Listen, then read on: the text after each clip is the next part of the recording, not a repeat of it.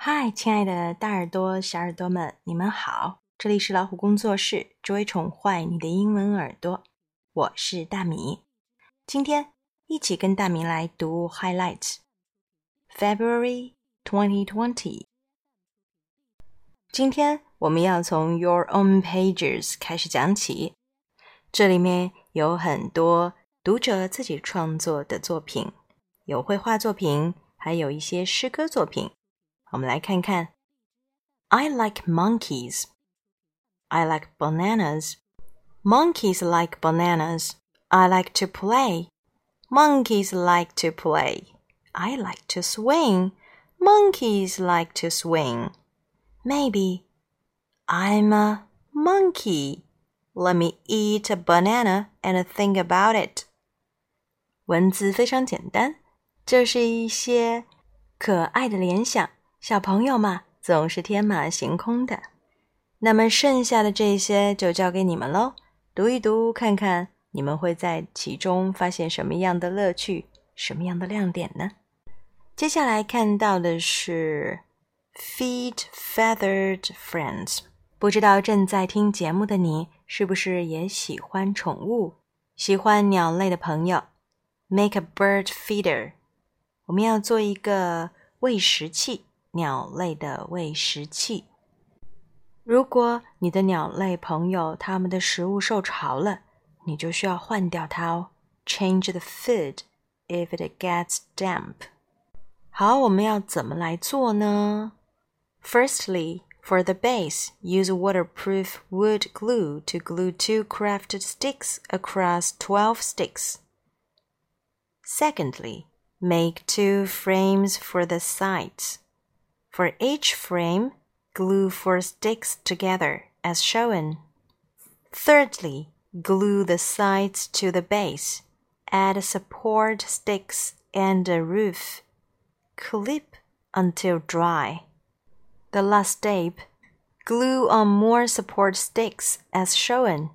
Paint the outside. Add a cord hanger. Who eats what? 下面是一些不同的鸟类它们会吃的食物。如果你家里刚好就有鸟类的朋友，那你可以多关注一下哦。右边呢还有一些 Who lives where？哪一种鸟类它们生活在什么地方？它们叫什么名字？这些都交给你们自己去观察。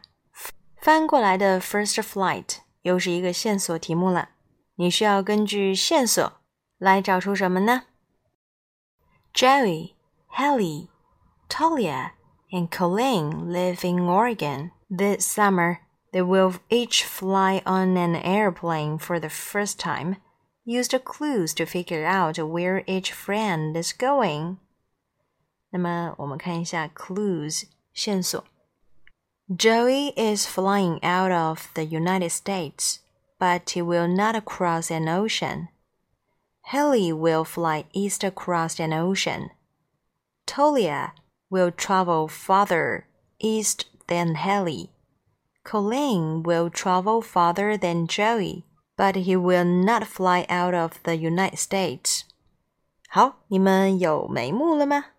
接下来看到的是 check and double check. Compare these two pictures. Can you find at least eighteen differences? 十八处不同哦。 加油！接下来是 riddles 谜语。Why did the kid study in the airplane？嗯，我想不到哎。What musical instrument can you hear but not see？哦，难道是 whistle？但是人家说的明明是乐器呀。Why can't a bike stand on its own？嗯。 我也不知道哎，你们知道吗？可以和好朋友、家人一起讨论一下，看看这个答案是不是非常新奇。接下来是 Brain Play 头脑大风暴，那么你也可以在这里面开动一下脑筋。终于又来到了我们的 Ask Arizona，我还比较喜欢这个环节。今天给他来信的这个人有什么烦恼呢 ？Arizona 又是怎么解答的呢？我们看一看吧。 My dad has been grumpy ever since he lost his job. Do you have an idea for an extra special, not very expensive Valentine gift to cheer him up? Hoping to help in Houston.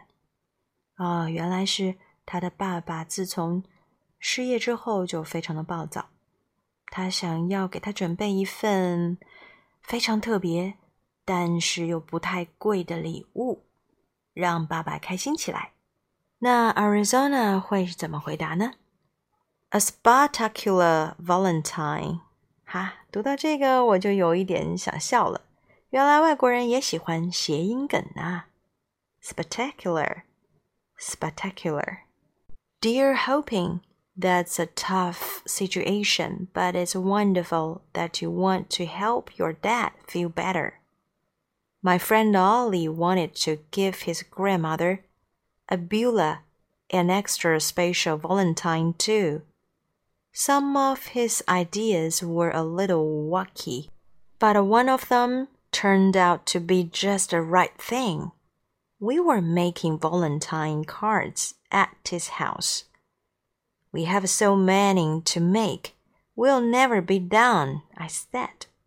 Hey, what if we make them assembly line style? said Ollie. You cut and I glue, and we finish in time to get some skateboarding in.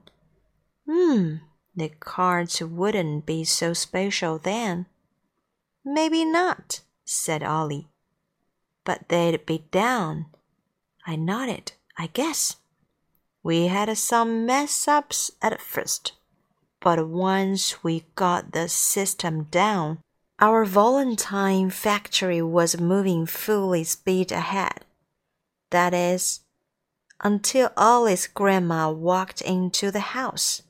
She looked tired. Are you okay? Ollie asked. Who, boy?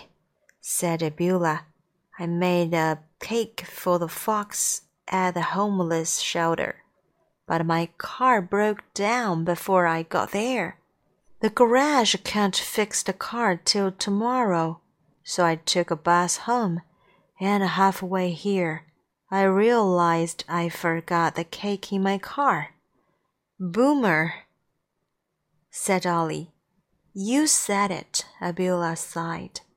I don't like to complain, but my feet, my back, and my head sure do. So, if you will excuse me, I'm going to take a nap.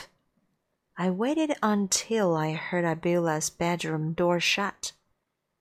It's so unfair, I whispered. She does so many kind things for people. She should never have bad luck like that. I know, Ollie said. Abula is the most loving person on earth. She deserves a Valentine that's way better than one of these assembly line cards. It should be something spectacular. A spectacular cake? I said. Yeah, said Ollie, with a giant diamond heart on top. I smiled. The diamond might be slightly out of our price range. She loves skiing, said Ollie. Maybe we could give her an amazing ski vacation. Hmm, unless you secretly win the lottery. You'll need to come up with a much cheaper idea. Ollie tapped his head and said, Think, think, think. Any ideas? I asked after a bit. Yes, but it would cost too much, just like everything else. Tell me anyway, I said.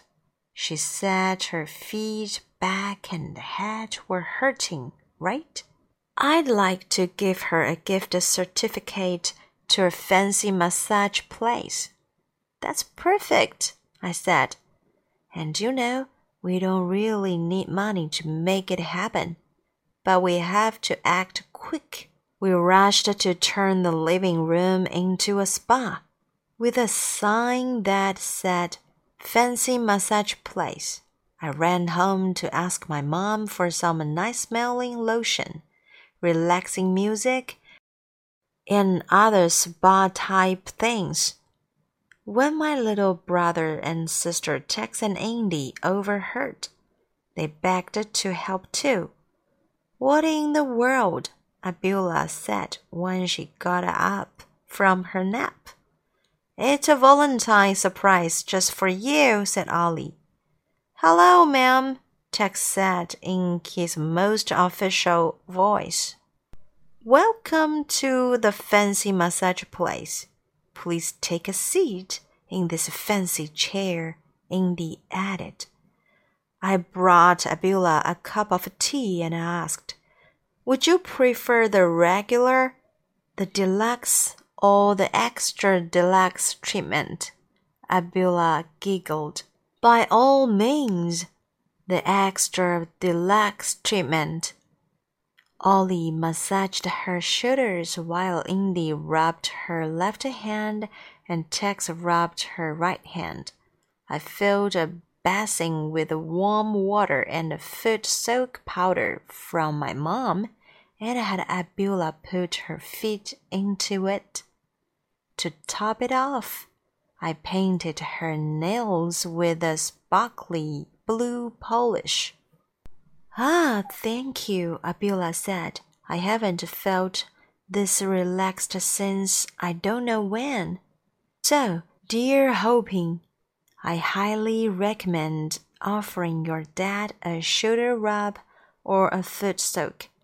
Or you could make a book of a gift certificates for little things like telling a joke, carrying groceries, or washing the dishes.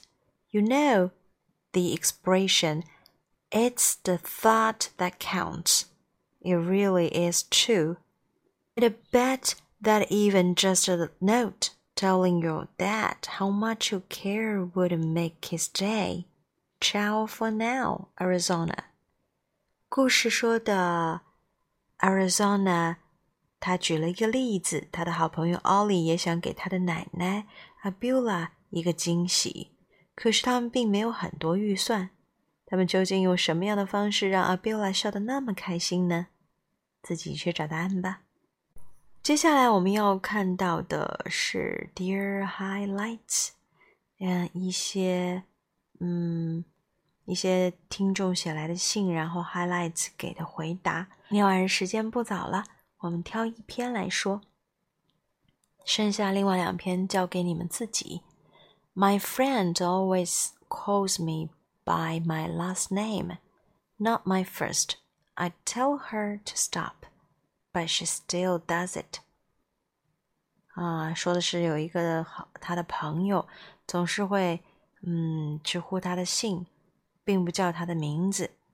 那他阻止过，但是好像阻止无效，怎么办呢 ？you might ask your friend why she likes to call you by your last name. Perhaps she means it as a sign of affection or a friendly nickname. Once you understand why she likes to call you that, it might not bother you so much. But if you get that sense that she's doing it because she knows you don't like it, then ignore her when she calls you that. If you don't respond, I understand that you are serious about wanting her to call you by your first name. The strongest friendships are the ones built on kindness and respect. When a friend doesn't treat you in a kind or respectful way, it's okay to spend your time with someone else. 我觉得他给的建议很在理， 也就是我们要先弄清楚为什么你的朋友这样去做。他是因为知道你不喜欢，还故意这么去做，还是因为他认为这是他跟你之间的一个嗯一个昵称，会让你们彼此更亲密的。弄清楚之后，你可能不那么烦恼了。即便这个朋友最后的行为是令人讨厌的，你也可以去找其他的人玩。剩下两篇就交给你们喽。接下来是 Picture Puzzler。Do you know which U.S. president is which? sound out each formal president's last name under his portrait。那么这些都是他们的画像，都是美国历届总统的画像。那么你知道他们谁是谁吗？哈，要你们写什么呢？Sound out each formal president's last name under his portrait。给出的提示蛮抽象的，希望能够帮到你们。来到封底的部分是 What's wrong? Which things in this picture are silly? It's up to you. 这里面有些很荒唐的事情，指出来吧。嗯，好，这就是我们第四部分的 highlights。我希望你能够喜欢它，并且能够多读一读。See you next time.